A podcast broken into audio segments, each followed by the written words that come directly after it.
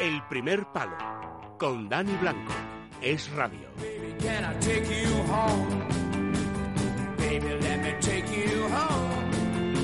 Estamos en el primer palo, cada dos miércoles toca hablar de montañismo, todo lo que se refiere al alpinismo, o como últimamente César Pérez de Tudela, ¿qué tal? Buenas noches. Buenas noches, Dani, buenas noches. Estamos hablando un poco más de eso en situación de pandemia, en situación de cuarentena, más un poco mmm, alrededor de todo lo que rodea al alpinismo, pero en el sentido de también un poco de psicología, eh, porque hay, que saber llevarlo, eh, César. Nos, nos Sí, está sí, no, apeteciendo salir a la montaña, pero no podemos. No, no, está ocurriendo, además la gente no lo puede entender, dice, no, si en las montañas no hacemos mal a nadie, es todo lo contrario, ¿no?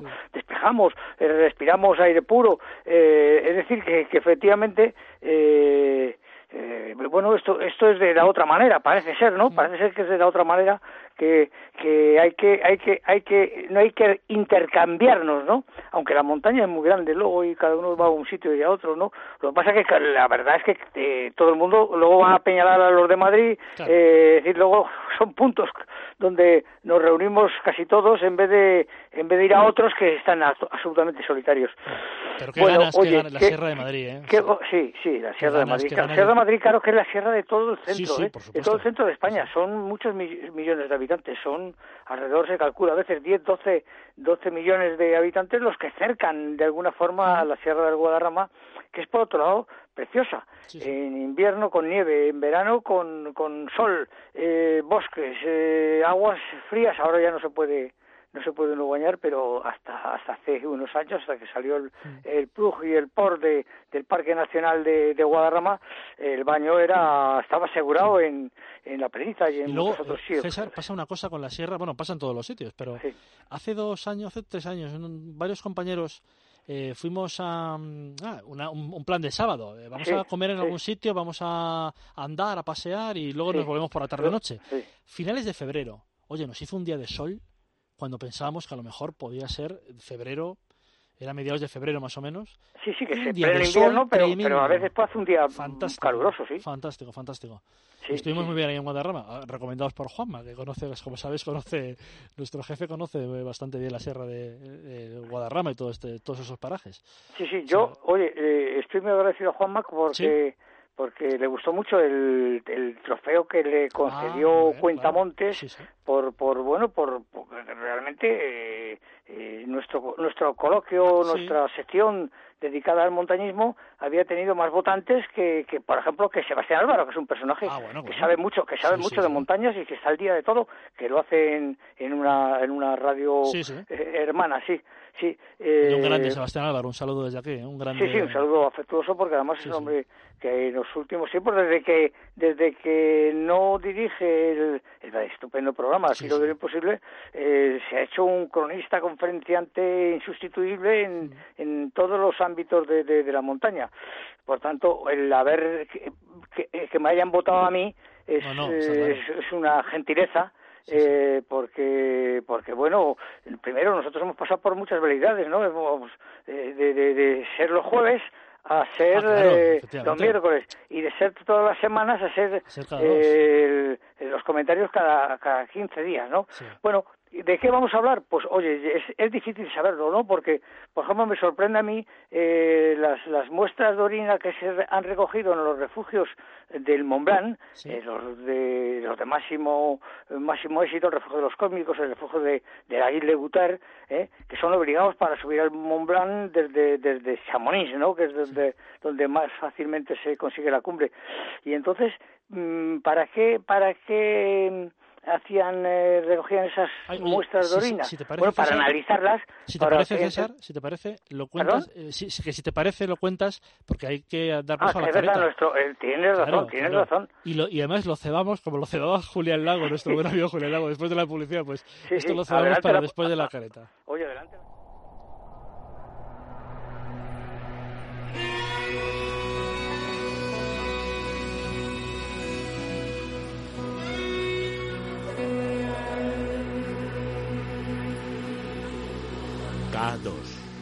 César Pérez de Tudela.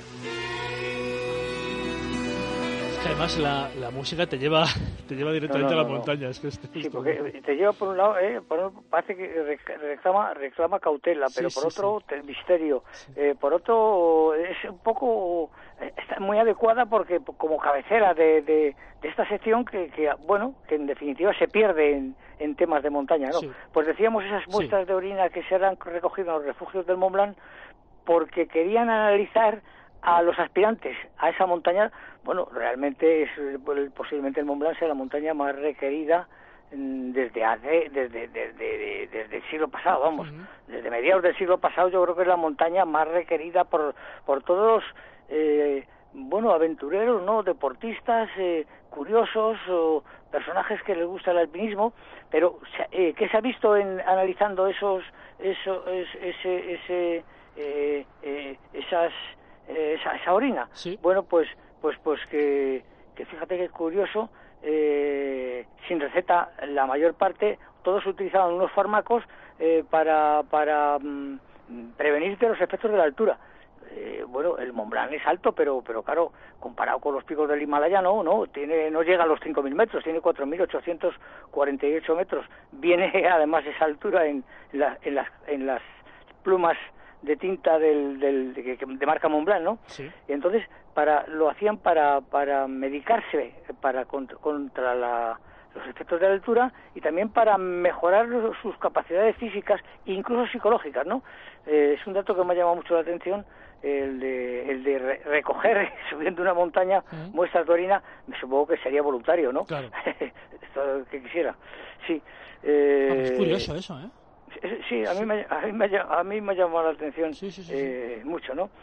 Eh, sí que me ha producido, me ha producido eh, impacto ese joven que ha desaparecido autofirmándose él mismo o en los hielos del Fujiyama, o claro, el Fujiyama es una montaña sencilla, es un volcán precioso, bueno, es uno de mis objetivos, ojalá, ojalá me llegue el valor y me llegue las fuerzas para no para subir a la cumbre del, del, del famoso icónico un volcán del Fujiyama, sino para tratar de, de, de, salir volando en parapente. Me gustaría y sería para mí un, una especie de, de, salutación a tanta gente que, que, me ha seguido a lo largo de los años eh, este este subir a una cumbre una cumbre eh, extraordinaria bellísima y poder salir volando eh, con parapente que que lo acabe que, que, me produce ahora mismo me, me, me produce miedo no sí bueno claro es que es que decirte sí, pues, es, es, bonito es bonito pero claro. Sí Sí, eh, también había, hay una, una curiosidad también de un tal Dani, no eres tú, eh, Dani Arnold, un suizo, que, que escaló la cima grande de las Dolomitas, la cima grande del Lavaredo, que es un precipicio, por la cara norte es un precipicio no solo vertical, sino en algunos tramos, sobre todo los primeros, extraplomados. Yo tuve el, el honor y el favor, y digamos, el, el gusto de haberlo, de haberlo escalado ya en el año, a ver, sería el año, el año 60 y 66 o 67, lo cual quiere decirse que hace hace hace hace más de 50 años. 54 años. Que sí. Bueno pues ahora lo ha subido un personaje en 46 minutos y 70 segundos. Eh, y claro ha pulverizado todos los récords. Ahora estamos de récord. Todo el mundo va eh, eh, a, la máxima velocidad. Cuando a veces la montaña también es un poco sentirte en, el silencio sentirte en en el esfuerzo, sentirte a, ti mismo, ¿no? Sentirte tu propia voz que sale allí. Bueno, pues este hombre eh, ya se crió en las montañas. Eh, lo que ocurre es que yo no sé, yo no sé exactamente, porque la, la noticia viene que ha subido a la cima grande del Lavaredo, pero claro, la cima grande del Lavaredo tiene ruta, una ruta normal, sencilla, en la que efectivamente puede subir sin, sin, sin eh, sin cuerdas, sin arnés, sin, sin material. Supongo yo que se refiere a la pared norte del Lavaredo, que es cuando tiene, eh, bueno, causa admiración. A mí me causa admiración, pero al mismo tiempo me causa miedo, ¿no? Porque es que cualquier pequeño resbalón, nada, un, eh, hace que, que, que, caigas por esos pavorosos precipicios, porque son preciosos de ver, pero, pavorosos de, de, de, de, de mirar con, con esa otra perspectiva, ¿no? Sí. Eh, oye, yo quería haber mencionado también algo de, de, un, de un famoso eh, cristozoólogo eh, que, eh, que Heuvelmans, sí, Heuvelmans, que ya pronosticaba algo de, de, del Yeti, ¿eh? Que sabes que es uno de, de, de, mis temas, de mis temas más, más apabullantes, ¿no? Yo estoy convencido, yo creo, vamos, salvo, salvo que la altura de aquel día se me perjudicase, que esa, eh, eh, un atardecer de, de, del año del año 70 73 febrero del 73 que yo había eh, yo había conseguido bajarme del de la Anapurna de la Anapurna al cual había ido en solitario. Eh, por un lado me agradezco enormemente a, a Dios y a, y a la vida el que, el que una, una avalancha o la onda expansiva de una avalancha me impidiese seguir subiendo, ¿no? Y por otro lado me, me, me, perdonase la vida, ¿no? Sí, pues eh, en el bosque de Letea es cuando tuve yo esa, eh, bueno, esa, esa visión, esa visión tan curiosa, ¿no? Tan curiosa y tan tremenda. Y ahora me gusta verme, eh, eh verme apoyado por este criptozoólogo que, bueno, es de los más famosos de, de los más importantes, ¿eh? El, eh, y donde le llevaron además el casquete del Yeti, ese casquete que está en uno de los um, pequeños monasterios que hay subiendo al Everest por la vertiente de nepalí, eh, le llevaron para que él lo, lo, lo analizase y lo y estudiase, estudiase el tema. Sí, a mí me gustaría eh, de alguna manera eh, traer la máxima claridad del tema de este de este primate, de este Australopithecus que dice, ¿no?